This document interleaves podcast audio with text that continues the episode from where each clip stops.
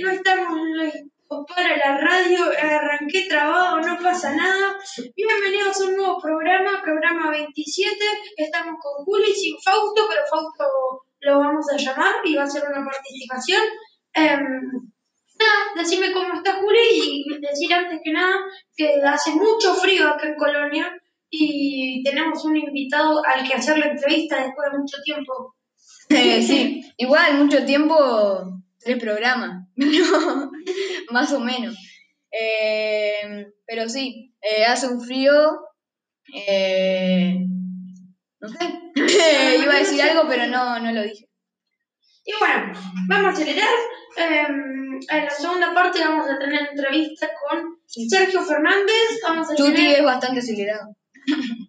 Y mm, empezamos con el minuto de presentación de Tuti el programa. Y bueno, quiero empezar hablando que nos olvidamos de hablar hace mucho tiempo del fútbol rioplatense, que, que está en problemas. Y en, problemas no, pero está en el tema que estaba Europa hace unos meses, que es arrancan, si no arrancan. Argentina por el momento está solucionando el tema del virus, o sea, que bajo ningún punto de vista puede empezar el fútbol. En Uruguay hay otra, no tenemos los mismos, los mismos problemas, no, no nos pasa lo mismo, no, no estamos igual, digamos. Sí, yo no sé por qué en Uruguay no arrancan el fútbol, si lo arrancaron en toda Europa casi, y está, es- está mucho peor allá que acá. Y No sé, no sé, me parece raro que todavía no haya arrancado, vos decís, acá en Uruguay al menos.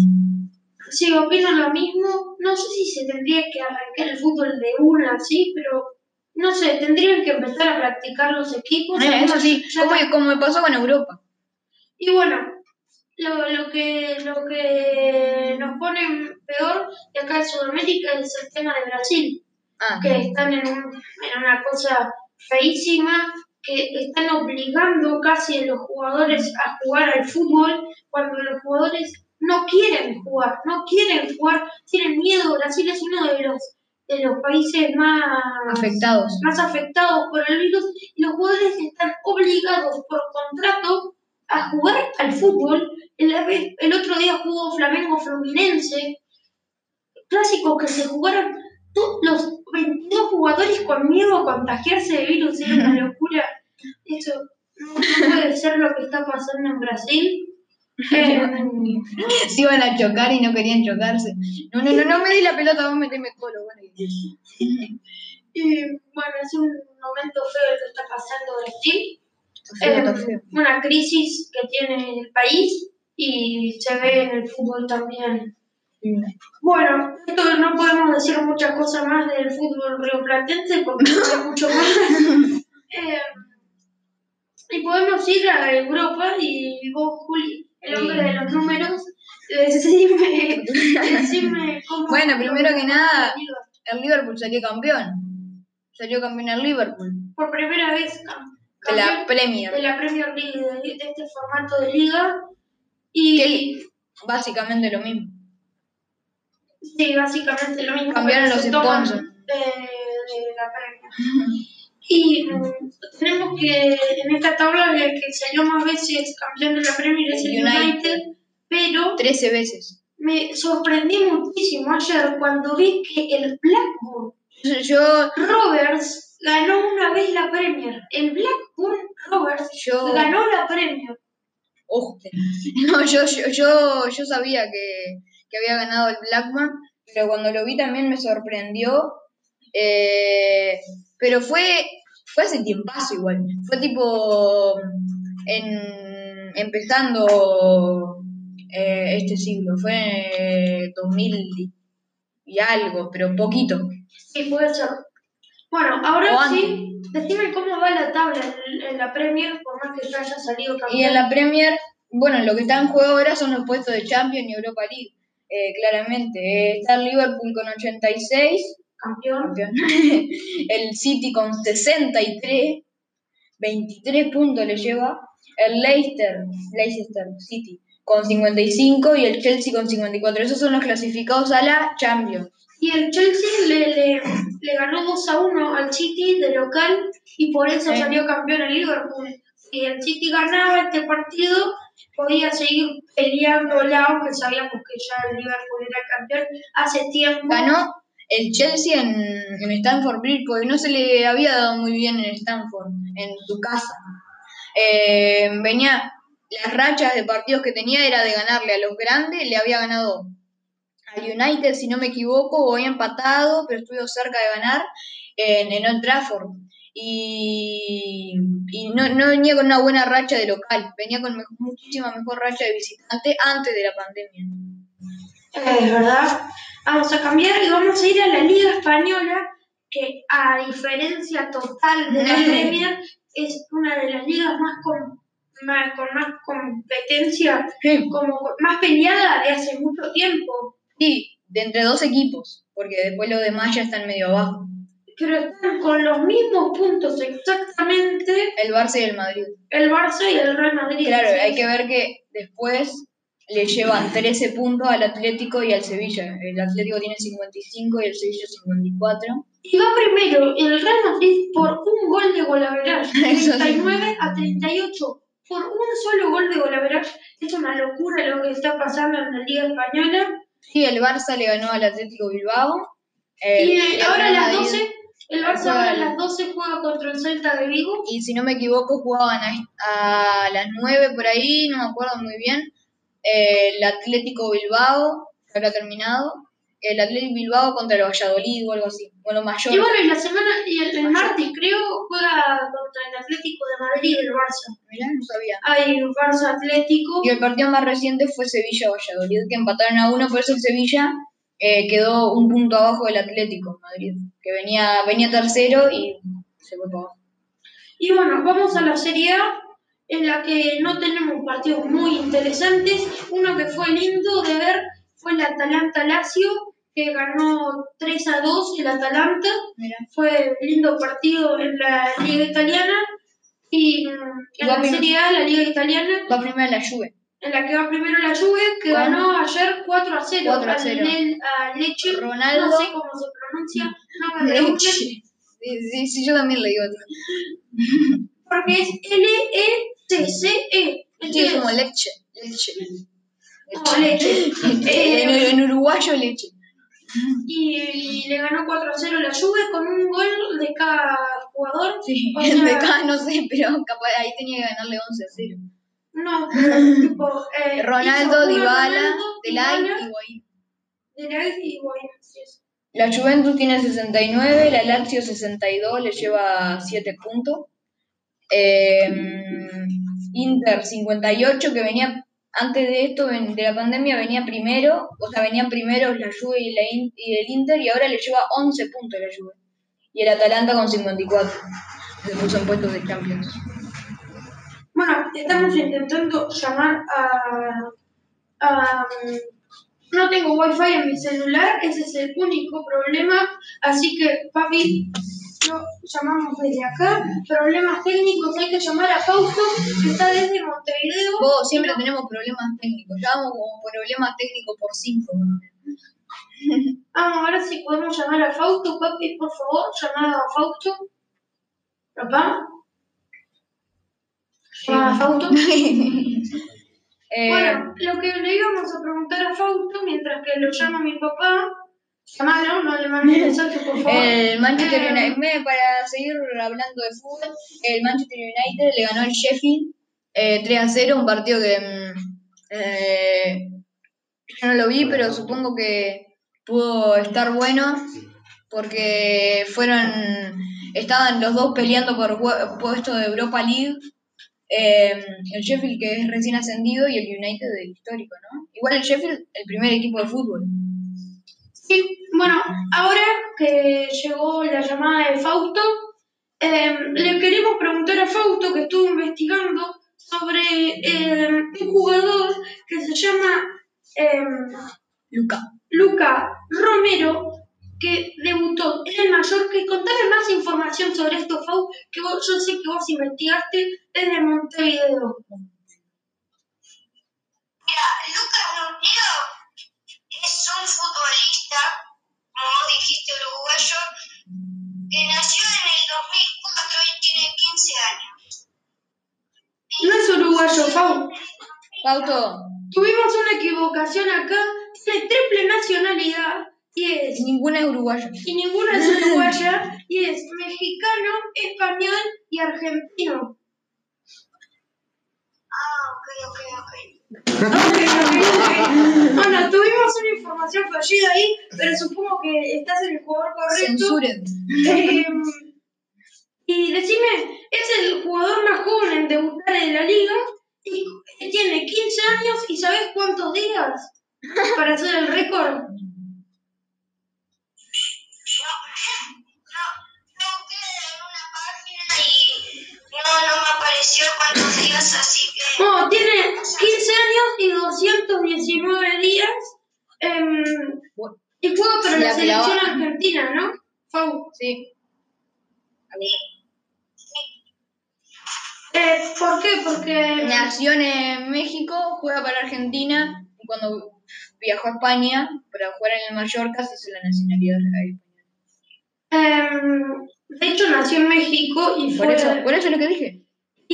Y, em, y no es que va a jugar en Argentina por los padres, que yo qué sé cuánto. Dijo, dijo en una entrevista que juega en Argentina Porque le gusta a porque, porque fue el primero que le pidió contrato, el primero que le dijo, che, veniste a jugar, y dijo, listo, se fue a jugar a Argentina con 15 años y le benite.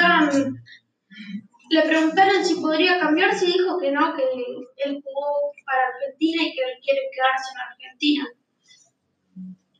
No, Fausto. Que tienen, una gran pasión por Argentina, sí.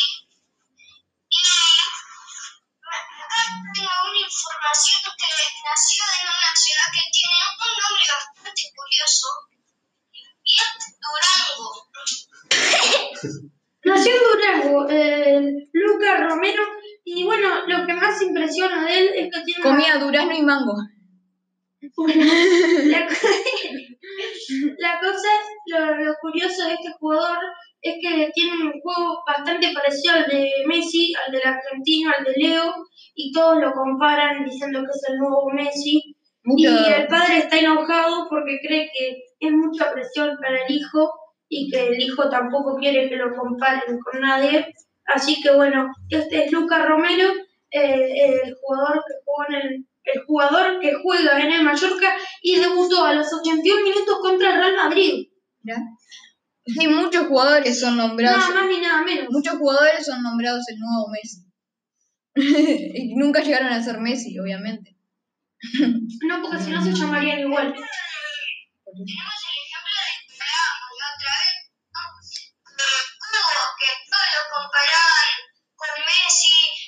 Nuevo Messi, el Messi japonés, y no llegó, y no llegó a ser un Messi. Bueno, ya se nos fue el tiempo de la primera parte, así que vamos a cortar, Fau. Gracias por tu aporte de eh, este joven, que es, como decimos, récord el jugador más joven en debutar de la Liga Española. Y bueno, vamos a la pausa con Sube, Sube, Sube, Chao. Bandera del Amor. Chao, Chao.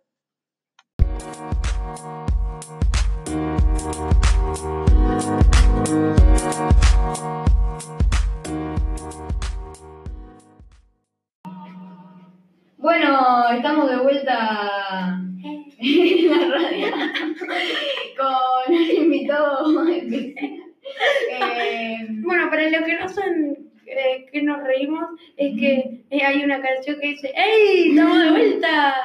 Y se pareció mucho a la presentación. eh, estamos con un invitado especial, Sergio Fernández, eh, es amigo de mi tío, Nicolás, y es padrino de mi primo Vicente. Y, nada, estoy contento de tenerlo acá. Eh, eh, conoce, eh, le gusta el fútbol y sabe de eso y quiero que nos cuentes un poco cómo, eh, ¿qué te parece estar a- acá? Primero que nada, decime quién es, qué hizo, cosas interesantes. No sé, si me decís lo- los parientes suyos, está difícil. Eh, Hay mucho interesante igual. Todas las personas tienen algo interesante, ¿cómo que no? Y bueno, él ahora está acá, eh, sos coloniense. Bueno, vamos, a- primero muchas gracias por la invitación, eh, muy contento de acompañarlos, felicitaciones por, por el programa, me recuerda a mi época cuando tenía su edad, tuve un programa de radio los sábados de mañana en Buenos Aires, este, así que es un placer estar acá. Aprovecho para mandar un saludo a los que nombraste, en especial al, al peladito Vicente que está escuchando ahí, portate bien. Y mm, bueno, después si querés podemos ir descubriendo a ver qué, qué cosas he hecho y eso mientras... Todo en relación al fútbol, ¿no? Claro, sí. Que es lo que tratamos acá. Hice de todo menos jugar. Qué aburrido. Qué aburrido. No, menos jugar a nivel profesional. Tuve mi pasaje acá en Colonia. A nivel ¿Fuiste a algún amateur. mundial, por ejemplo? Fui a dos mundiales. ¿A cuáles? Fui a Sudáfrica y fui a Brasil. 2010 y 2014. Mira vos. ¿Y nos contás eh, algo que te haya gustado de, de cualquiera de los dos? Y sobresale siempre la historia de Sudáfrica por una cuestión de que, bueno, justo ahora se cumplen 10 años de ese mundial y que es un viaje que hicimos 11 amigos, eh, estuvimos 40 días, además de- de- de- del resultado deportivo de Uruguay, fueron cuatro, sí, alquilamos dos motorhomes, hicimos 12.000 kilómetros por África, entonces hay esas anécdotas interminables y una experiencia inolvidable para cada uno de los que fuimos. ¿Y ustedes pensaban que le iban a quedar en, en nada? ¿Que se iban a tener que volver? Y la expectativa del uruguayo siempre, eh, la humildad es lo primero y ninguno soñaba que Uruguay llegara a jugar los siete partidos que jugó. Este, te mentiría si te digo que, que- que sabíamos que íbamos a, quedarnos 40 días. digo. Sí, sí. Creo que ni Tavares, el único, el único puede ser el maestro. que- Bueno, siguiendo sobre esto del 2010, ¿cómo viviste cuando la picó el loco? Supongo que estabas en el estadio, ¿no? Estábamos en el estadio, sí. Este, ¿Alguna anécdota sobre Bueno, eso? ahora, eh, en estos días ya se cumplen los 10 años de ese partido también.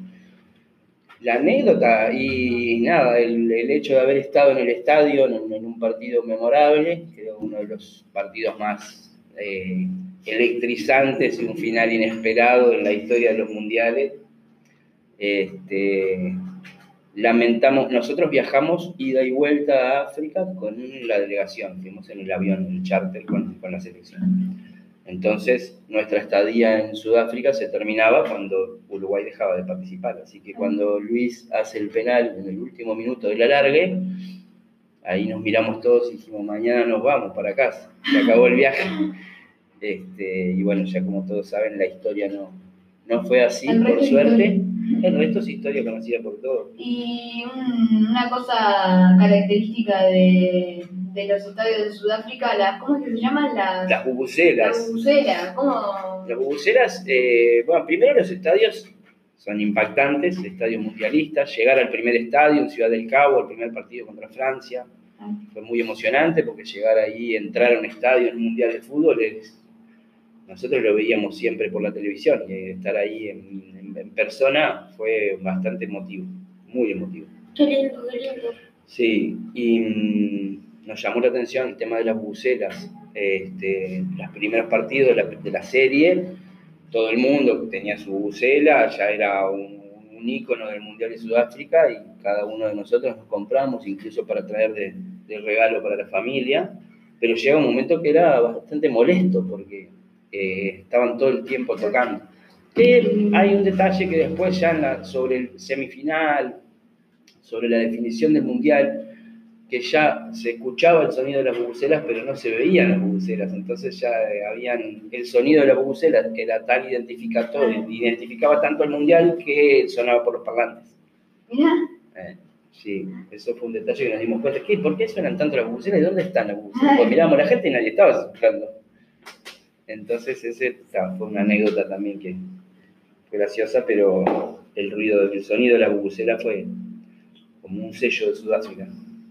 Y bueno, Sí, de, de esa elección de cambiar el uno de los dos mundiales que viste por ver otro mundial que vos elijas, ¿lo harías? ¿Lo cambiarías? Sí, lo cambiaría, sí, por el, el del 50. ¿El de 2014 o el de 2010? Los dos.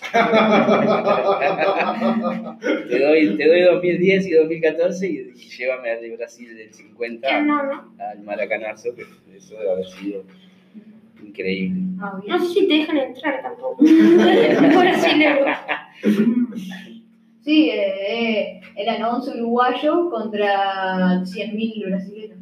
Sí, hay una historia. Nosotros hace, hace 20, en el año 2000 teníamos un programa en la tele con Nicolás y otros amigos, se llamaba Rumbo a Primera, en Canal 3. Y hay un grupo, creo que alguno vive todavía, de colonienses que viajaron, fueron en auto a la final. Alguno vive. Sí, porque hay gente grande, claro, imagínate. En el 2000 entrevistamos a Balmaceda, y uno que vivía ahí en General Flores, que era el dueño del auto. Se fueron 15 días, demoraron a Río, y fueron a la final. Y uno de ellos, Rafael Urrutia, llegó hasta la puerta del estadio y dijo, vayan ustedes, yo me voy al hipódromo que hay unas carreras lindas. Se perdió la final del. Eso fue increíble, increíble. Bien. Que se fue al hipódromo a ver caballos Sí, sí, sí. en vez de ver la final del Sí, mundo. un hombre de acá de Colonia, muy querido, este, abuelo de, de amigos nuestros, que le gustaba mucho la carrera de caballos, evidentemente. Y llegó a la puerta del Maracaná y antes del partido dijo, vayan ustedes que yo me voy a ir a ver unas carreras de caballo. Y o sea, se perdió. Está más loco que el loco. Ay, bueno, eh, era pesimista. ¿Vos Porque- tenés otra pregunta para él? Eh, sí. Eh, ¿Cómo empezó tu relación con el fútbol? Mi relación con el fútbol, bueno, como hincha empezó como ustedes, o jugando en la calle. Ahí ya uno cuando te regalan la primera pelota, ahí ya empieza la relación con el fútbol y no termina más. Algunos juegan profesionalmente, otros nos dedicamos a otra cosa. A mirarlo. A mirarlo principalmente, a ser eh, del sí, a ser fanático, a disfrutarlo. La, la pasión es parte nuestra, de nuestra vida. Y después, a mí particularmente, me tocó a través de Plaza Colonia entrar a la dirigencia. En el año 2001, 2002, eh, comencé picando papelitos en la tribuna y unos años después terminé siendo presidente del club. Presidente de Plaza. Sí. Qué lindo. Ser presidente de un equipo de fútbol estaría bueno, ¿no? y mm, contanos, Sí, ¿a qué te dedicas Plaza. actualmente? ¿Qué- qué- Actualmente con el, yo- Con el fútbol y sin el fútbol. Con el fútbol tengo una participación media de, de- de taquito en el relacionamiento que tengo. Yo trabajo en el Estadio Morumbí, en San Pablo, vivo en San Pablo. Tenemos un restaurante adentro del Estadio Morumbí, una parrillada, una parrillada uruguaya. Vendemos carne Ah, uruguaya. bien. ¿La fama? Y, mm, ¿O de- y a través de, de mi amistad con algunos jugadores de fútbol, siempre estoy en contacto con gente de fútbol, ya sea direct- directivo. En San Pablo, en Brasil. Sí, tengo muchos amigos en el fútbol, en, en- en el mundo. No, pero recién agarro. ¿Está San Pablo? San Pablo. En San Pablo, sí, San señor. Pablo. San Pablo, Brasil. San Pablo, Brasil. Entonces, mi actividad principal está en la gastronomía.